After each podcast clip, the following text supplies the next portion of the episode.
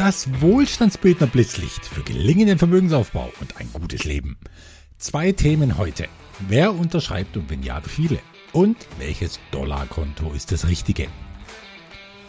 Heute wird es mal wie selten kurz und bündig. Ich plane sogar einen rekordverdächtig kurzen Podcast hinzulegen. Unter acht Minuten sind angestrebt. Er muss so kurz sein, dass man in Venedig mit dem Podcast im Ohr in eine Bar reinläuft, sich einen kleinen Schwarzen bestellt, trinkt, wieder rausläuft und der Podcast ist vorbei. Das sind acht Minuten voller lebendiger finanzieller Inspiration, befeuert durch einen Kaffee, wie nun mal nur die Italiener hinkriegen. Thema Nummer eins: Wer unterschreibt alles unter einem Zeichnungsschein?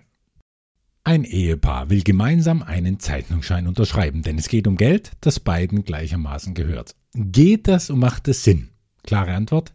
Ja, es geht. Aber es macht keinerlei Sinn, sondern es schafft etwas, das beide nicht wollen, nämlich eine GBR, eine Gemeinschaft bürgerlichen Rechts. Diese Personengesellschaft braucht keine Satzung, keinen Registereintrag, eigentlich nichts außer eine Absichtserklärung.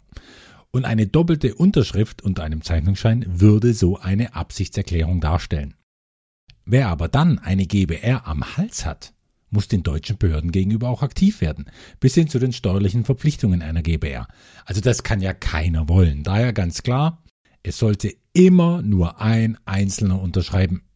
Wenn unbedingt beide ihre Unterschrift unter Vermögensanlagen setzen wollen, dann sollen sie halt das Investment splitten, sofern die Mindestsummen das zulassen. Anstatt 50.000 in einem Vertrag werden dann eben 25.000 auf zwei Verträge verteilt. Oder einer bedient Investments in Säule 1 und der andere in einer anderen Säule. Eine Ausnahme gibt es allerdings. Auf sogenannten Kids-Verträgen, da müssen Vater und Mutter als gesetzliche Vertreter des Kindes beide unterschreiben, solange das Kind zumindest noch nicht volljährig und geschäftsfähig ist. Das Kind aber ist Vertragsinhaber, was etwa bei Investments wie bei meiner Topfstrategie eine schöne Sache ist. Die Eltern füllen einen Topf mit monatlichen ratierlichen Investitionen von Geburt des Kindes an.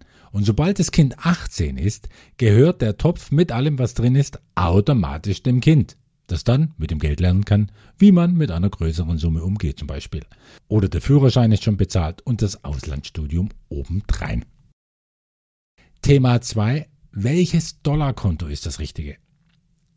Was haben die Europäer und die vielen wohlhabenderen Deutschen geflucht über das sogenannte Verwahrgeld, das für größere Geldbeträge auf Konten gezahlt werden musste.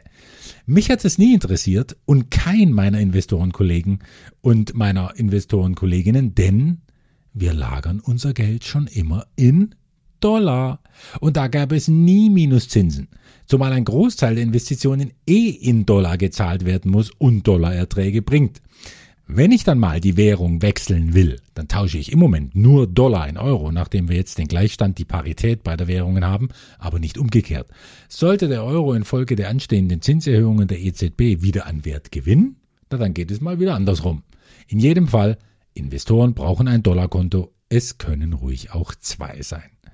Aber bitte kein reines Währungskonto, das als Art Unterkonto einem Eurokonto nur zugeordnet ist. Dorthin kann man Dollar tauschen und damit vielleicht Aktien kaufen. Dann bedient sich die Brokerbanken eben direkt äh, an diesem Währungskonto. Ich meine aber ein vollwertiges Girokonto, das auf Dollar läuft und mit dem Dollars überwiesen und empfangen werden können. Ich hatte die letzten Jahre den Londoner Dienstleister Wise empfohlen. Nicht zuletzt, weil Wise auf Geheiß vieler Wohlstandsbildner bestimmte Länder auf ihre Empfängerliste gesetzt haben, in denen wir Investitionen laufen haben.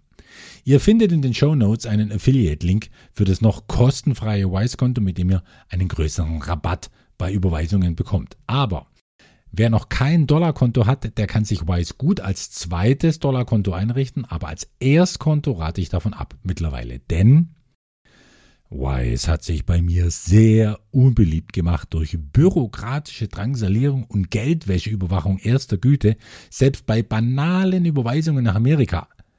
Vielleicht müssen sie jetzt so unbequem sein als Dienstleister außerhalb der EU, aber es nervt und kostet kostbare Zeit. Wer Wise schon hat, soll das Konto aber in jedem Fall behalten, denn der Währungstausch innerhalb des Wise-Kontos ist manchmal günstiger als bei anderen Banken.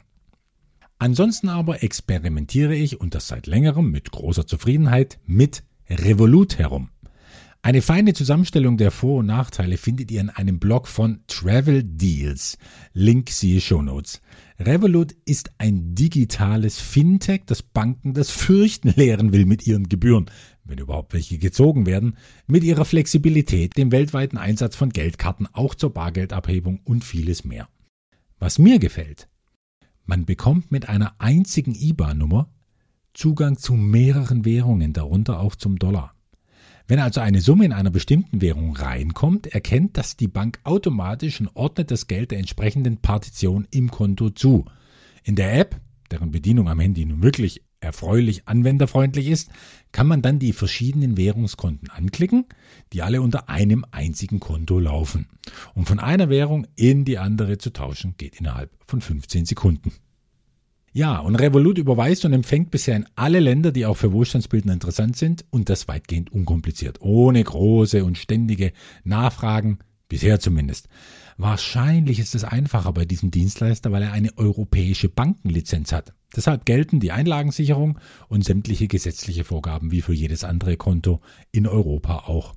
Und der Support, ja, muss ich sagen, ist bis jetzt auch wirklich zufriedenstellend halt alles per Chat, wie üblich heutzutage, aber am anderen Ende der Tastatur sitzt immerhin noch tatsächlich ein Mensch, der einem auch hilft, wenn es brennt.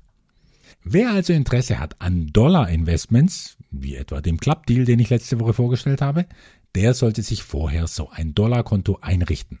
Dann überweist er sich Euro dorthin, wechselt innerhalb der Bank die Währung und kann dann in Dollar überall hin überweisen, auch auf ein europäisches Dollarkonto, wie es sich ja zunehmend die Emittenten auch einrichten. Was ich, seitdem ich Seminare in Finanzdingen gebe, schon immer geraten habe, will ich hier lauter denn je wiederholen. Ein Dollarkonto ist Pflicht. Nur noch 25 Prozent aller Devisen werden weltweit in Euro gehandelt. Die EZB hat mit ihrer Zinspolitik den Euro über Jahre sehenden Auges abgewertet, dass er jetzt schon teils schwächer als der Dollar daherkommt. Und das ist historisch. Und da China die eigene Währung auch immer unbeliebter macht, ist der Dollar unangefochtene Weltwährung, egal wie sehr sich die Amerikaner verschulden. Ein gut aufgestelltes Portfolio besteht daher mindestens zu 70 Prozent aus Dollar. Das gilt mehr denn je auch für inflationsgeplagte Europäer. Lassen wir uns trotz allem eines nicht vermiesen, nämlich unser Leben in Fülle. Denn das kann man in jeder Währung genießen. Euer Andreas.